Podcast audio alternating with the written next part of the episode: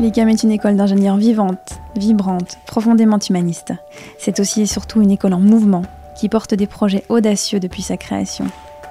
Ce podcast raconte tous ces projets à travers le récit des hommes et des femmes qui les font vivre au quotidien. Bienvenue dans l'ICAM en mémoire.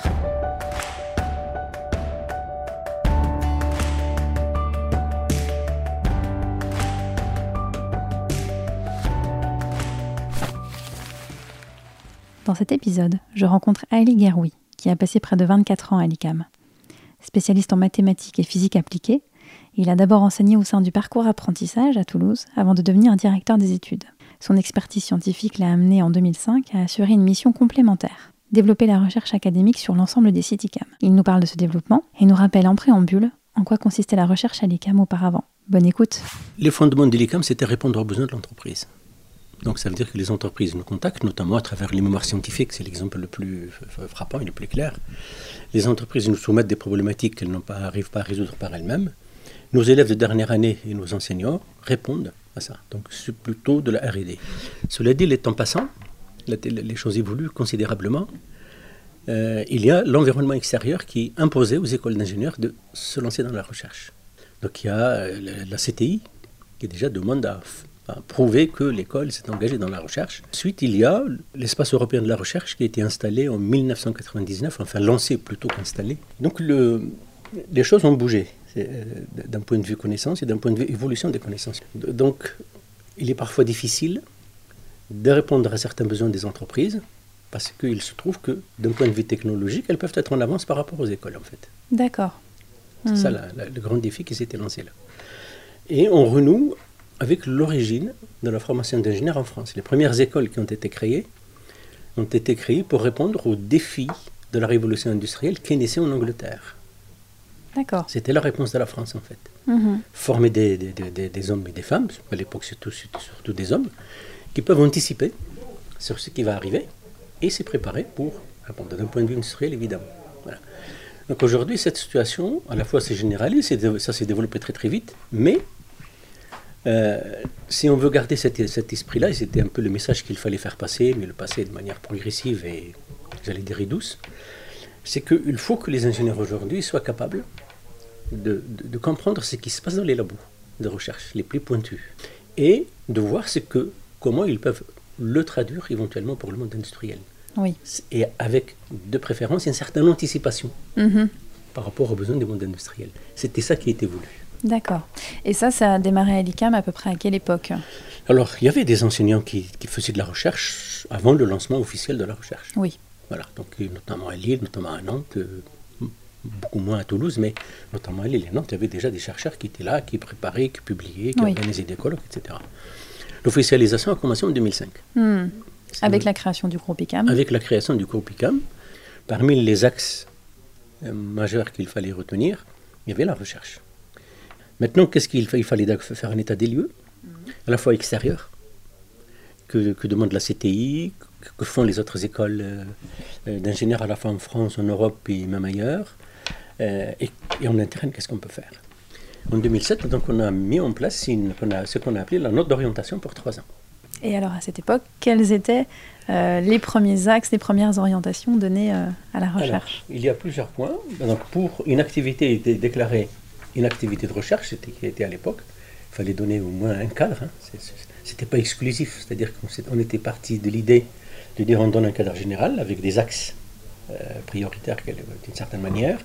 Et de l'autre côté, euh, on ne va pas brider une initiative individuelle qui serait porteuse de sens, porteuse de, pour l'ICAM, porteuse de etc., etc. Donc il y avait quatre critères qui étaient considérés comme, voilà, c'est une activité de recherche.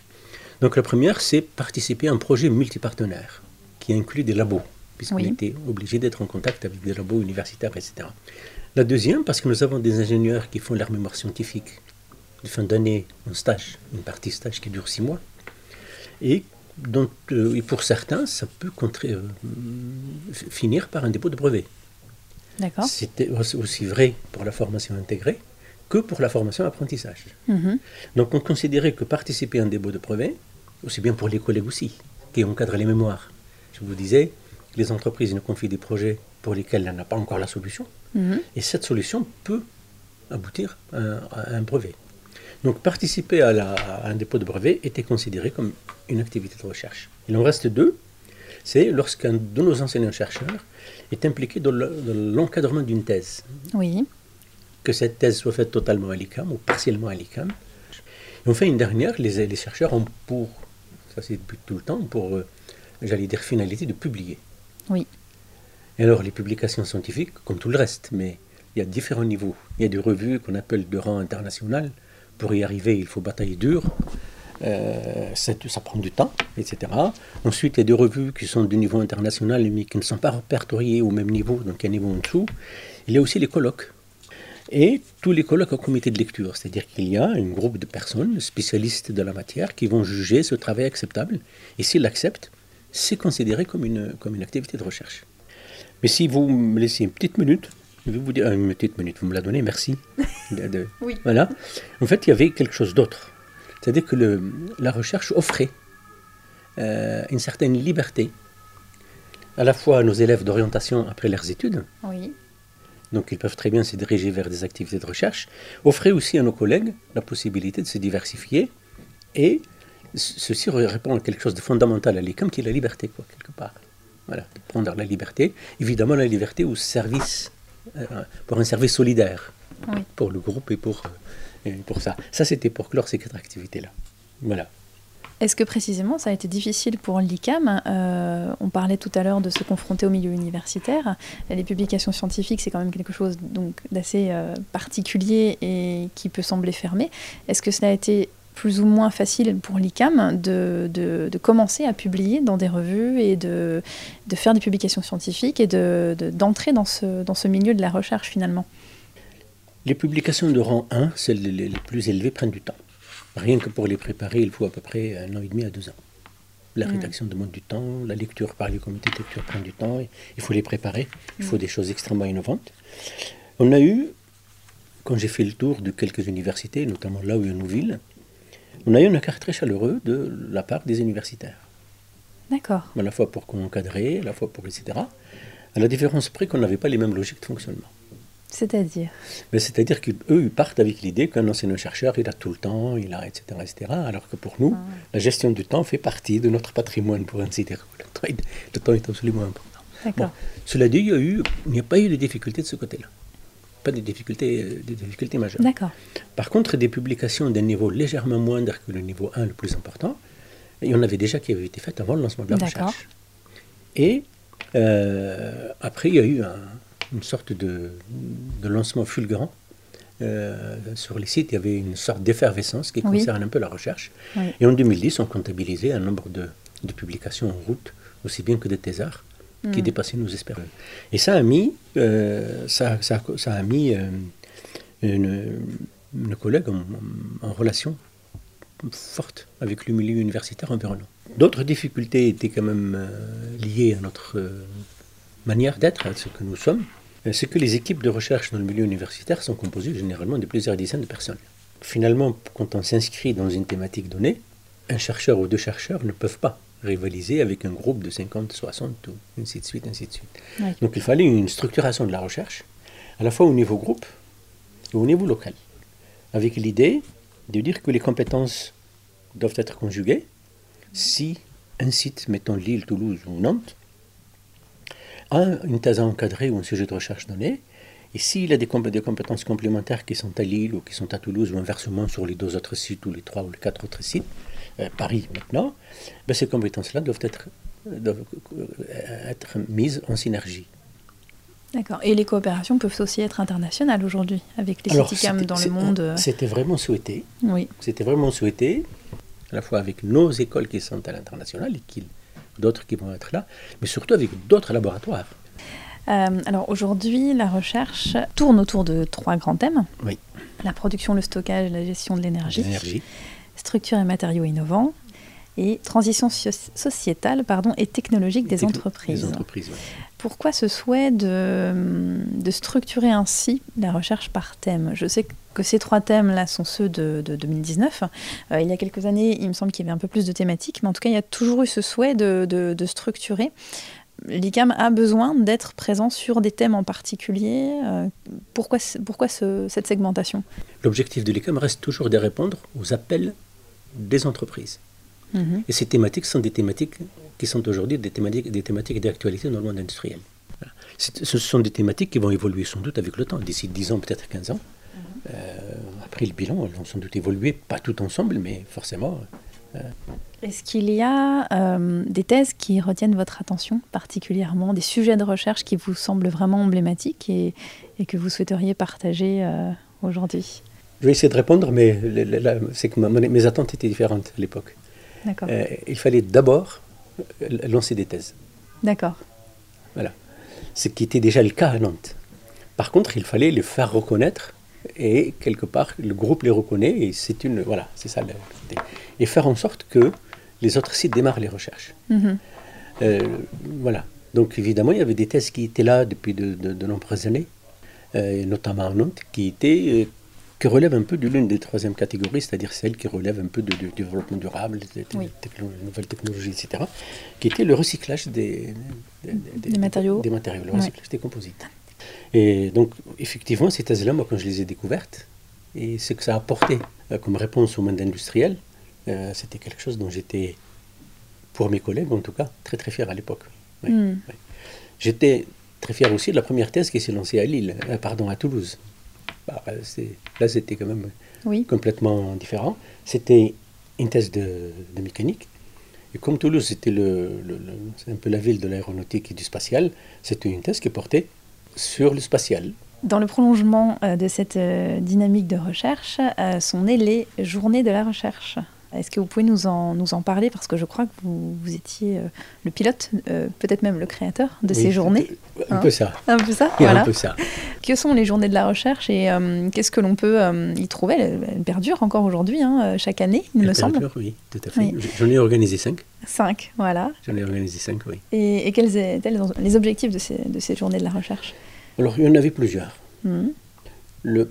J'ose dire le premier. Dans ma tête à l'époque, en tout cas, c'était le premier c'était organiser un événement qui puisse faire venir sur nos sites des grandes personnalités de la recherche. Mhm. Et par leur expérience, d'abord qu'elles connaissent, qu'elles sachent que nous nous sommes lancés dans la recherche.